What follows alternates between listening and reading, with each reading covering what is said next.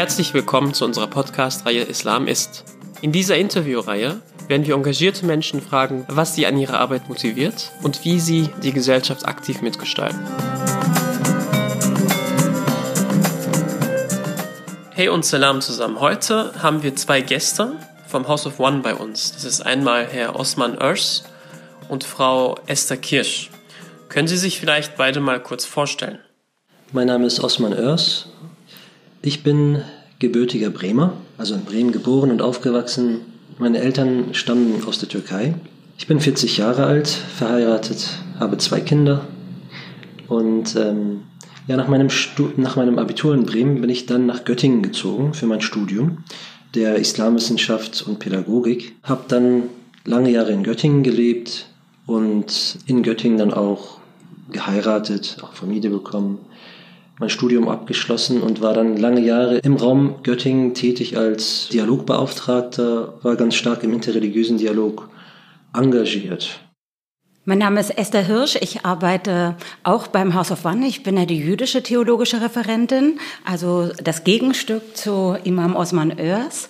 Und wir haben auch noch einen dritten Kollegen, einen christlichen Kollegen, Fridjof Tim.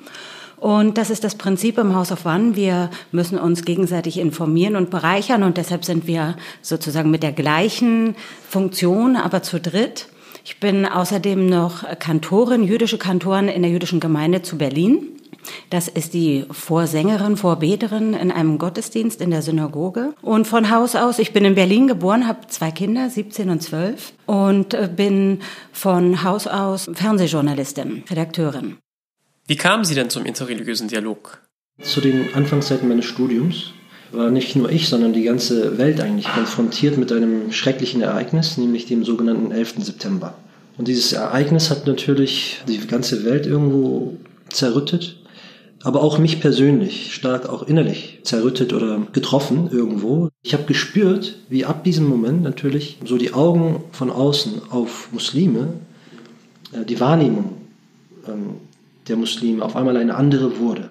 Ich habe mich verantwortlich gefühlt, immer wieder mich rechtfertigen zu müssen aufgrund meines Glaubens, dass dieses verzerrte Bild, das über meinen Glauben überall sichtbar war, sei es in den Medien, also in den Köpfen der Menschen, nicht das Bild des Islams ist, was ich kannte und was ich auch nicht wahrhaben wollte. Man hat einfach ja, Wege gesucht, sich zu erklären, auf der einen Seite, aber das hat dann einen auch mich dann direkt in den Dialog geführt. Mit der Verantwortung, mich selber, meine Religion quasi wieder ins rechte Licht zu rücken, habe ich dann aber auch gleichzeitig immer auch wieder Einblick bekommen in die Glaubenswelt des anderen, also des Christen und des Juden.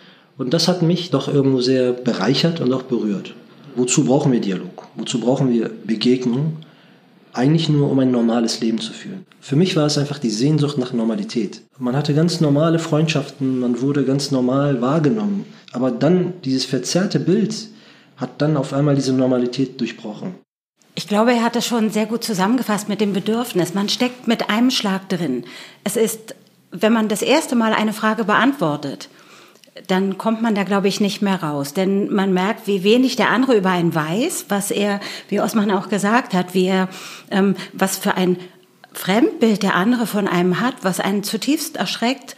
Was wissen die Menschen schon überhaupt in der Welt, aber auch in Deutschland von Juden? Sie haben eine so fremde Wahrnehmung, die ich nie von mir gehabt habe, nämlich, dass ich anders bin. Und wenn man diesen Weg weitergeht, wenn man eben das zulässt, dann steckt man eben auch schon mitten im interreligiösen Dialog drin. Ich habe auch nicht angefangen. Ich hatte auch in diesem Sinne kein Schlüsselerlebnis. Ich bin einmal eingeladen worden von einer christlichen Gemeinde, weil sie eben eine Jüdin kennenlernen wollten. Und die waren ganz überrascht. Und ich habe auch Fragen gestellt bekommen wie, wie, Sie sprechen Deutsch? Und als ich gesagt habe, ich bin sogar in Berlin geboren, äh, das konnten die sich gar nicht vorstellen. Dabei kann ich ja jetzt noch nicht mal sagen, dass ich mich optisch besonders von Durchschnittsdeutschen unterscheide. Aber da habe ich dann eben gemerkt, was da für ein Bedürfnis an Fragen ist, was sich die meisten auch normalerweise nicht trauen zu fragen. Entweder keinen Ansprechpartner haben oder sich eben auch nicht trauen zu fragen. Und wenn man dann eben kommt und sagt, du kannst mich aber fragen, dann ist da eine ganz große Neugier und eigentlich ist das schön. Das ähm, Jüdisch sein und Deutsch sein wird schon von vielen als Widerspruch angesehen. Denn ich glaube, das ist ja auch das, was viel Hass aufkommen lässt, dass Juden allgemein auch mit dem Staat Israel gleichgesetzt werden.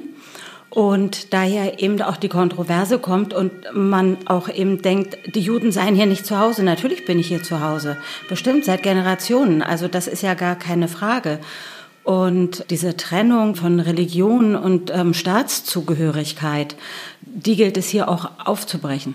Vielleicht nochmal so ergänzend auch der Gedanke, der Mensch ist einfach auch geprägt durch Vorurteile natürlich und gewisse Ängste, die er in sich trägt.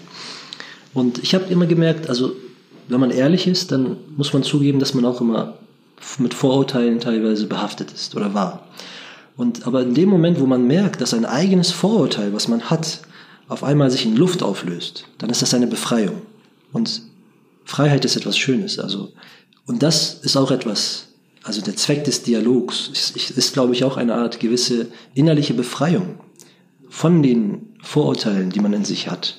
Ich glaube, dass viele sich nicht trauen, den Menschen dahinter kennenzulernen, weil er ja bereits Muslim ist, weil er Jude ist, weil er Christ ist, weil er schon in eine Schublade gehört, die ich nicht mag, die ich nicht mag, weil ich sie nicht kenne meistens.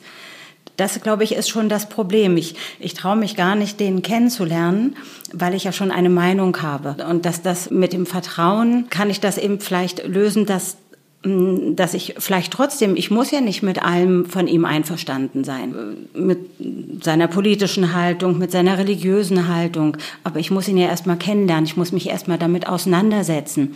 Und damit sind wir, glaube ich, auch gleich mittendrin bei diesem Thema der Diversität, damit sind wir gleich mittendrin bei dem Thema der Vielfalt, dass auch innerhalb der Religion, dass es ja überhaupt keine Gleichheit gibt. Muslime sind nicht gleich, Juden sind nicht gleich und Christen sind nicht gleich und die anderen vielen Religionen sind auch nicht gleich. Es gibt da so viele Unterschiede, die man überhaupt erstmal kennenlernen muss. Und am besten fängt man da immer bei sich selbst an, erstmal die Unterschiede seiner eigenen Religion kennenzulernen. Wenn die eigene Weltanschauung, und das kann eine islamische sein, eine christliche sein oder eine jüdische Weltanschauung sein, egal, einen einfach daran hindert, auch sich kennenzulernen, sich zu begegnen, aus Angst davor, vielleicht seine eigene Identität zu verlieren. Es ist schade. Denn der, der vierte Kalif Ali, radiallahu an, der sagte so schön, die Menschen sind entweder Geschwister im Glauben oder sie sind Geschwister in ihrer Menschlichkeit. Wenn man Angst um seine eigene Identität hat, dass man jederzeit seinen Glauben verlieren kann, und wenn man deswegen den Kontakt zum Fremden meidet, zeigt das nicht eigentlich auch, wie unsicher man ist und unstabil man ist im eigenen Glauben? Das fehlende Wissen über den anderen, dass der andere ja genauso denken könnte.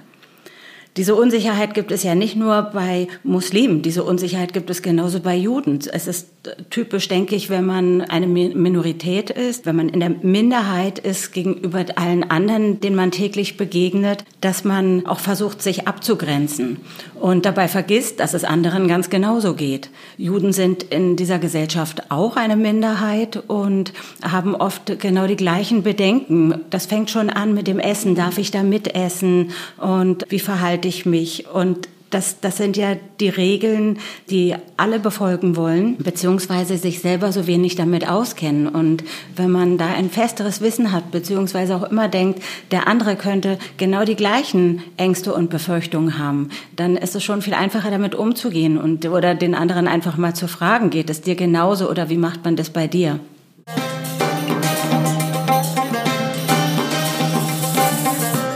Ja, danke für das Gespräch, Frau Hirsch und Herr Oers. Ich hoffe, wir können das bald fortsetzen. In unserer nächsten Folge sprechen wir mit dem Journalisten Eren Güvercin und bis dahin erstmal Tschüss, Assalamualaikum und bis zum nächsten Mal. Dieser Podcast wurde produziert von Studio 36.